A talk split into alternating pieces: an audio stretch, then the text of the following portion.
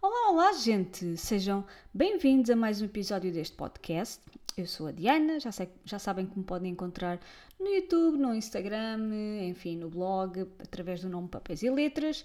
E hoje venho falar-vos de The Witch's Heart de Genevieve Gornichek.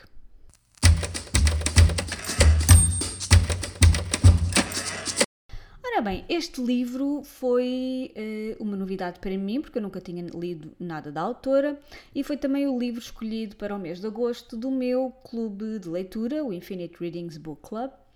E, e, e o livro fala-nos, no fundo, é assim um retelling da mitologia nórdica, de uma figura em especial da mitologia nórdica, seguindo a mesma lógica de, de Circe. Uh, não sei se vocês já leram ou se conhecem o livro. Circe, ou Circe, uh, em inglês, de Madeline Miller, conta a história de uma figura da mitologia um, grega que não é tão conhecida ou cuja história não é tão desenvolvida na mitologia uh, grega. E aqui acontece exatamente a mesma coisa. Um, a autora vai buscar uma figura da mitologia nórdica, que é a Angerboda, que é uma, uma bruxa, digamos assim, é, é caracterizada como uma bruxa e é amante de Loki, é a primeira amante de Loki e é mãe de alguma das, algumas das criaturas mais monstruosas do panteão nórdico. E no fundo aquilo que a autora faz aqui é dar um contexto de vida a esta personagem feminina pouco explorada da mitologia nórdica e ao mesmo tempo que vai preenchendo então estas lacunas da sua história e dá vida uh, de facto a esta, esta personagem com algumas coisas que são nitidamente contemporâneas, mas uh, quando nós estamos a ler o, o, livro, não sentimos que aquilo é uma personagem contemporânea numa história passada, ok? Nós sentimos que tudo aquilo é muito coeso, faz sentido, tem lógica, uh, mas de facto alguns valores, algumas coisas são contemporâneas, mas nada, nada assim de grandes uh, viragens ou coisa, ou coisa que, o, que o valha. E então nós temos aqui a figura de Angerboda, que é uma bruxa que vive afastada de tudo e de todos, e depois, no fundo, seguimos a vida dela uh, na luta pela proteção da sua família, ao mesmo tempo que, de certa forma, faz frente aos deuses de Asgard. Para quem não sabe, esta, esta senhora, Angerboda, é da raça dos gigantes. Uh, como eu já disse, foi a primeira mulher de, ou amante de Loki.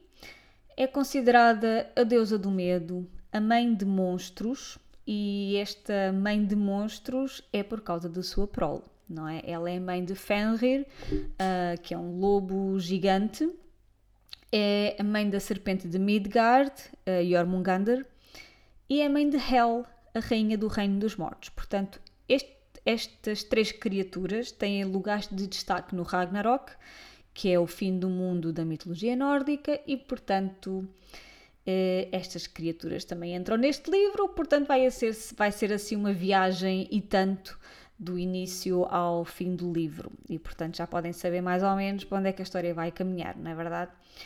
E então nós temos aqui uh, a invenção, digamos assim, de uma vida para esta, para esta mulher, onde nos é descrita a sua relação conturbada com Loki e a relação também que ela tem com os seus filhos, mas também com a sua amiga, amiga Skadi, que é a que ajuda durante grande parte da vida dela.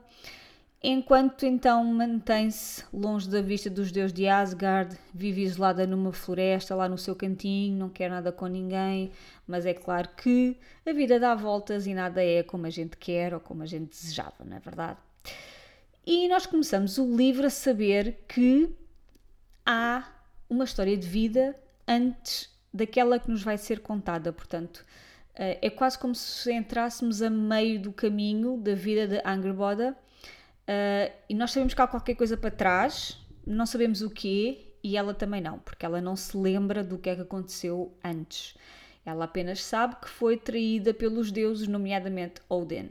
E portanto, este livro também é assim uma jornada em que ela vai descobrir o que é que aconteceu e o porquê dela sentir algumas determinadas coisas ou ter uma determinada visão da vida ou sobre os deuses de Asgard. Ela tem uma visão muito particular sobre os deuses. uh, e não gosta nada deles, e depois nós vamos, vamos, perceber porquê e o que é que aconteceu, não é? E qual é que é então esta história de vida uh, de, de Angreboda, porque nós, sabe, nós, nós sentimos que ela já viveu muitas vidas, não é? E nós vamos saber depois de onde é que isso vem um, concretamente. Então nós temos, aqui, nós temos aqui a caracterização desta personagem feminina, que é uma personagem muito forte, uma mulher muito forte e resiliente, uma mulher inteligente, sábia, uh, em alguns momentos até engraçada, com sentido de humor, uh, e que se dedica, dedica profundamente àqueles que ama, mas também tem, como é óbvio, as suas fragilidades, os seus momentos de maior vulnerabilidade um, ao nível das coisas que depois lhe vão acontecendo, que eu não vou contar aqui, como é óbvio, não é? Uh, e de facto, nós não nos podemos esquecer que o seu companheiro é Loki, não é? E o Loki é o deus das mentiras e das trapaças, não é? Uh, que aparece aqui também sempre aborrecido com a vida e é por isso que ele passa a vida a meter-se em, em sarilhos e a Angerboda de alguma forma, algumas vezes a conseguir livrá-lo daqueles sarilhos, não é? E o Loki no fundo encontra nela também um uma pessoa e um espaço de, de, de refúgio, de segurança, um, quando as coisas se tornam difíceis ou quando ele se meteu em alhadas maiores do que aquilo que ele estava à espera que fossem. Um, e de facto também é ele a ligação de Angerboda com Asgard, porque o Loki acaba por lhe trazer notícias desse reino e portanto ela vai também sabendo uh, o que é que se passa no mundo dos deuses. E à medida que a história vai avançando, também vai ficando mais complexas, vai abordando tópicos mais profundos e a coisa vai ficando mais negra e mais dolorosa para Angerboda também. E há momentos de facto uma pessoa fica assim com o coração apertado por causa de algumas coisas que lhe acontecem e que ela não merecia nada, não é? Mas nós sabemos que o mundo eh, não é justo e que coisas más acontecem a pessoas boas e que nem é tudo bom, nem é tudo mau, não é? Há muitas zonas de cinzento e é sobre essas complexidades também que, que o livro fala. E então, nós aqui eh, neste livro fala-se de amor, amor romântico, mas também amor uh, das pessoas que nos estão mais próximas, não é? Como família, amigos, filhos, etc. Um, fala-se de traição também, fala-se de maternidade, de resiliência e fala-se da luta de uma mulher para reconhecer e assumir o seu próprio poder. Eu acho que este é o cerne da questão, porque Angerboda não eh, quer, eh, quer assim passar debaixo do radar, ok? Estão a perceber? Eh, sem agitar grandes águas, sem.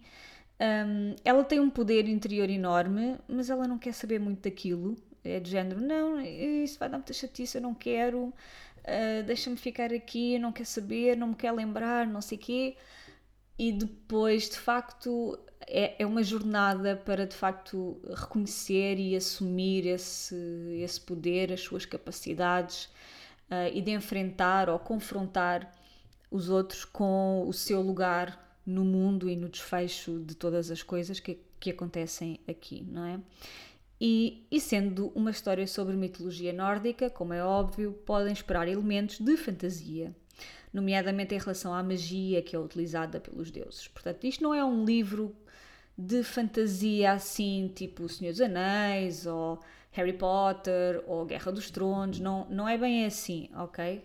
Agora, há elementos de magia, porque nós estamos num mundo mitológico, logo há coisas que Uh, não são verosímeis uh, quando aplicadas ao nosso mundo uh, em que nós vivemos, não é? Portanto, nesse sentido, como é óbvio, é uma história com deuses e com figuras mitológicas, é claro que vai haver alguma magia e algumas coisas que não aconteceriam no nosso mundo real, não é? Uh, e eu, como conheço a mitologia nórdica relativamente bem, não sou nenhuma expert, não conheço assim de fio a pavio tudo e mais alguma coisa, mas conheço relativamente bem. Uh, foi muito giro ver como é que a autora deu vida a estas personagens, mas também a determinados momentos e acontecimentos da mitologia nórdica, como é que elas se cruzaram com a história destas personagens. E apesar de eu perceber para onde é que a, a narrativa caminhava, porque uh, conhecendo a mitologia nórdica do original, eu já sabia que determinadas coisas iam acontecer e com que personagens e tudo isso, mas isso não foi necessariamente mal, não é? Foi muito interessante ver os passos que a autora decidiu dar, uh, o rumo que cada, que cada personagem uh, toma, não é? E foi. Estava expectante naquela de, ok, eu sei, eu sei que vai acontecer isto, mas como é que ela vai retratar isto? nesta história em específico e com estas personagens e com a, a, a, personalidade de cada personagem, não é? Com estas matizes todas deste livro. E portanto foi muito interessante e eu gostei muito de ver esta versão. Uh, da mitologia nórdica, de um pedaço da mitologia nórdica, porque não temos aqui tudo, como é óbvio, não é? Nem temos todas as personagens da mitologia nórdica, não é isso? Uh, temos aquelas que são adequadas e que são importantes para a história de Angerboda. Uh, e eu gostei muito disto, eu gostei muito de rever estas personagens, estes acontecimentos, um, perceber que fio condutor é que existe entre eles e a vida que a autora dá também a estas personagens. E eu gostei, nesse, nesse sentido, gostei muito da escrita da autora. Uh, por vezes é lírica, inclusive, e eu gostei muito disso. Uh, e a escrita, eu achei que a escrita dela aproxima-nos muito das personagens e, da sua, e das suas emoções à medida que vão passando por momentos mais, mais complicados, não é? Um, e para mim isso é algo essencial. Uma das coisas que, que me faz gostar ou não de um livro é a minha possível ligação com as personagens que ali estão. E quando eu digo ligação, não é necessariamente ver ver-me retratada a mim própria nos livros, não é isso. Uh, é, não é identificação, digamos assim, não é? É uma. Eu conseguir-me ligar emocionalmente e psicologicamente àquelas personagens e perceber as suas emoções, os seus pensamentos, o porquê das suas decisões, o que é que os motiva, o que é que. percebem? E nós temos acesso a todas essas questões relativamente a esta personagem. Nós entramos na mente dela, nós sabemos o que é que ela pensa, nós sabemos o que é que ela sente uh, quando é que ela está contrariada a fazer determinadas coisas ou quando quer fazer coisas e não pode. Portanto, nesse sentido, há uma grande profundidade, há uma grande dimensão psicológica destas personagens e, e de Angry Body em particular. E eu gostei muito disso, eu gostei muito de entrar.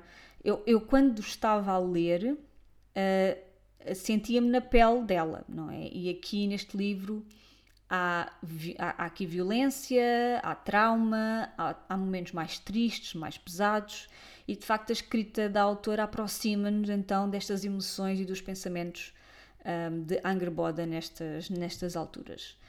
Um, outra coisa que eu também gostei é que normalmente quando nós lemos uh, livros ou coisas sobre mitologia nórdica, ou vemos séries ou filmes ou o que quer que seja, não é? Nós estamos à espera do quê? de batalhas a estilo viking, não é? Aventuras, batalhas, eh, pessoas a morrerem, uh, o martelo do Thor andar para um lado e para o outro, esse tipo de coisas, certo? Mas aqui nós temos quase uma inversão dessas coisas, porque nós temos a figura feminina como uh, central, como destaque, como personagem principal, simplesmente a tentar sobreviver na sua gruta, na floresta, com os seus cozinhados, com a sua caça, não é? Para poder comer, com o comércio das coisas que ela vai fazendo também, uh, da arte de lançar pequenos feitiços uh, e ao mesmo tempo que se apoia então noutras pessoas que também uh, que a ajudam, não é? Para fazer face aos períodos mais difíceis e mais especificamente em relação à maternidade. E portanto, esta é só uma senhora que quer ser deixada com os seus tarecos não é? Com a sua família, na boa, sem que a chateiem. Uh, e é basicamente ela a tentar sobreviver. Só que, como é óbvio, ela tendo como uh, senhor seu companheiro Loki, as coisas não é assim que correm, não é? E ele também é assim um bocadinho irresponsável, digamos assim, eu, mas com um bom coração. É aquela pessoa que passa a vida a fazer coisas erradas, mas que nós acabamos por desculpar, porque ele nem sequer tem noção do que é que está a fazer ou do impacto que isso tem nas outras pessoas. E eu acho que é um bocadinho essa a relação também que a Angerboda tem com, com o Loki e por isso é que eles subsistem durante, durante tanto tempo. Portanto, eh, olhem, eu gostei muito deste livro, eh, não sabia muito bem o que esperar, sinceramente, eh, mas gostei bastante e vi que a autora, inclusive, publicou agora um, mais qualquer coisa, um livro também uh, dentro desta, desta onda dos retellings da mitologia nórdica, inclusive, penso eu. Uh, e por isso tenho muita curiosidade, vou pesquisar, provavelmente vou, vou ler uh, também, uh, porque tenho muita curiosidade de facto. E este livro, inclusive, está publicado por cá com o título O Coração da Bruxa e está editado pela editora Minotauro. E, inclusive, eu acho que o livro é deste ano, ok? A publicação, a tradução uh, para português e a publicação cá é deste ano, é de 2023. E por isso, olhem, se vocês gostam de mitologia nórdica, se gostam de personagens femininas complexas, uh, fortes, um, sábias, eu acho que este livro é para vocês. É para vocês. Um, gostei muito uh, das personagens, gostei muito da escrita da autora uh, e gostei muito da Angerboda, que é uma personagem fascinante e marcante que passa por mudanças muito complexas e que não é a mesma mulher que encontramos no início do livro. Por isso, uh, de facto, há aqui um arco muito interessante e há uma evolução da própria, da própria Angerboda, desde o início até ao final do livro. E olhem, só posso recomendar, gostei bastante deste livro, foi uma excelente leitura do mês de agosto perfeita para férias e para uma altura em que a gente precisa assim de coisas não sejam assim tão sérias e tão complexas e pesadas e tudo mais, apesar de haver momentos assim mais, mais tensos, tensos e intensos neste livro. Mas é uma leitura muito fluida, que se faz muito bem, lê-se muito bem o livro. Eu sublinhei várias passagens e, portanto, gostei muito de uh, ver esta personagem ganhar vida uh, através deste livro. É isto que eu tinha para vos dizer hoje. Espero que tenham gostado. Espero que uh, vão ler o livro e nós vemos no próximo episódio. Tchau, tchau!